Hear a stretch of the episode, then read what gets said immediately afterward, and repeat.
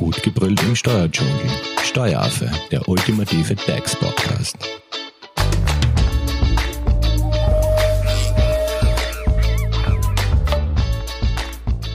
Hallo und herzlich willkommen beim Steueraffen. Steuerfrei schenken. Im ersten Teil haben wir uns ja informiert, wie man Mitarbeiter richtig zu Weihnachten beschenkt. Rücken wir jetzt einmal unsere Kunden in den Fokus, denn auch Kunden freuen sich über Geschenke als Danke für ein Jahr lang Treue. Wie diese steuerlich zu behandeln sind, darüber informiert euch jetzt im zweiten Teil unser Experte Magister Helmut Leitinger. Er ist Geschäftsführer der Hofer Leitinger Steuerberatung und sage mal Hallo Helmut im Studio. Ja, hallo an alle. Helmut, damit die Freude über Weihnachtsgeschenke ungetrübt bleibt, würde mich äh, interessieren, wie man da am besten vorgeht, wenn man seinen Kunden zu Weihnachten eine Freude machen möchte.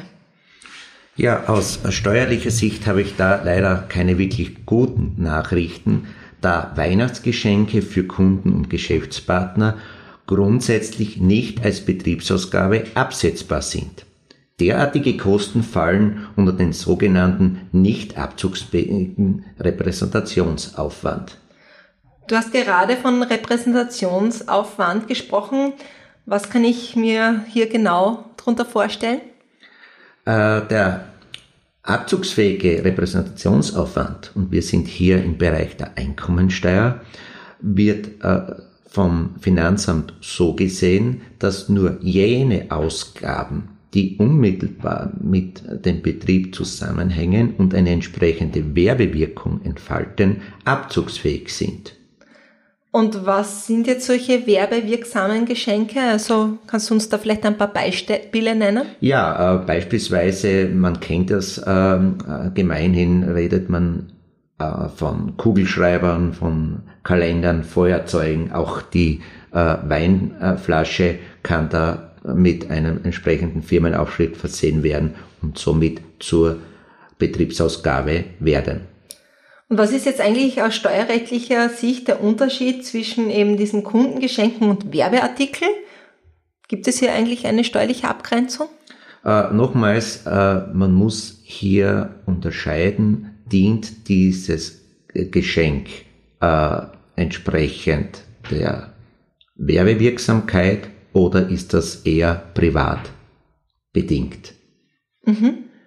Weiters muss man hier unterscheiden zwischen äh, der Einkommensteuer und der Umsatzsteuer, weil Kundengeschenke unterliegen grundsätzlich auch der Umsatzsteuer.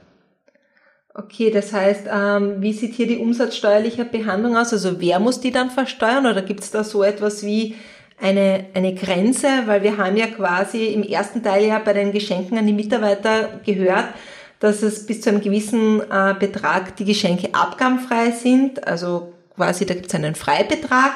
Und gibt sowas auch bei Weihnachtsgeschenken an Kunden?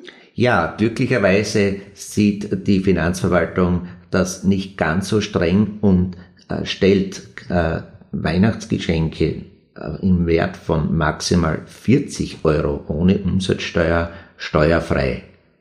Das heißt, wenn Sie hier beispielsweise die Flasche Wein um 30 Euro äh, an den Kunden schenken mit einem entsprechenden Logo drauf, dann muss hier nicht die äh, abgezogene Vorsteuer wieder an das Finanzamt zurückbezahlt werden.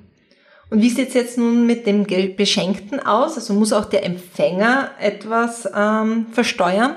Nein, äh, beim äh, Geschenknehmer löst das steuerlich nichts aus. Und nehmen wir an, ich möchte meinem Geschäftspartner etwas schenken. Muss ich hier speziell etwas äh, beachten? Nein, hier gilt das Gesagte. Also das gleiche, egal ob Geschäftspartner oder Kunde, die 40 Euro aus umsatzsteuerlicher Sicht dürfen nicht überschritten werden. Richtig. Äh, vielleicht können wir das ja anhand eines Beispiels besser veranschaulichen. Also nehmen wir an, ich schenke meinem Geschäftspartner zum Geburtstag eine Flasche Wein um 30 Euro und einem anderen Geschäftspartner ähm, aufgrund der langjährigen Zusammenarbeit, zehn Jahre Zusammenarbeit, einen Laptop um 1000 Euro. War das jetzt korrekt oder fallen hier jetzt aus steuerlicher Sicht äh, Abgaben an. Ja, da hast du ein wunderschönes Beispiel gewählt. Äh, damit äh, kommt klar hervor, nochmals bei der Flasche Wein, Wert unter 40 Euro, keine Konsequenz im Bereich der Umsatzsteuer. Beim Laptop sehr wohl. Die 200 Euro Vorsteuer, die wir im Zuge des Kaufes vom Laptop von der Finanz zurückbekommen haben, müssen wir jetzt im Zuge der Schenkung wieder an das Finanzamt zurückzahlen.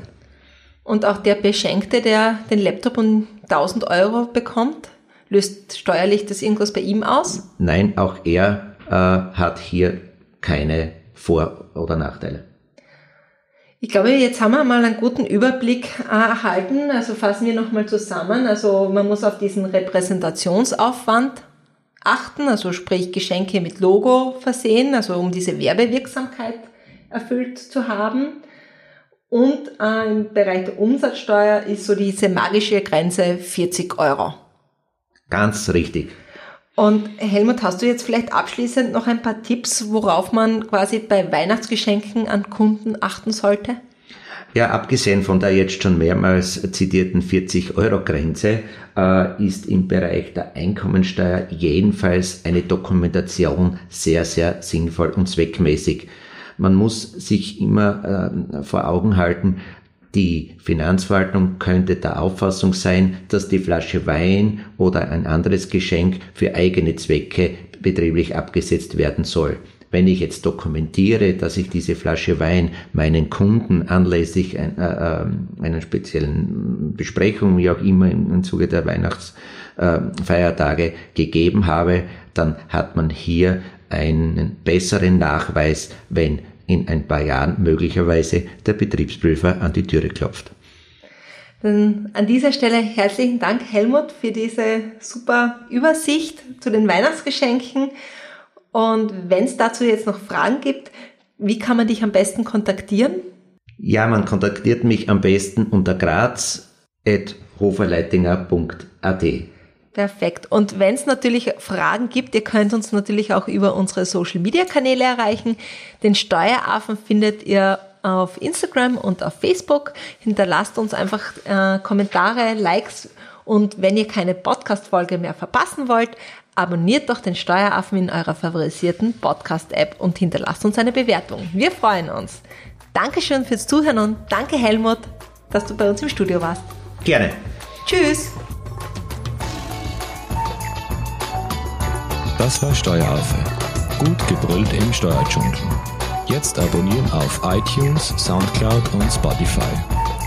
Ihr wollt noch mehr zum Thema Steuern wissen? Dann geht auf www.steueraffe.at.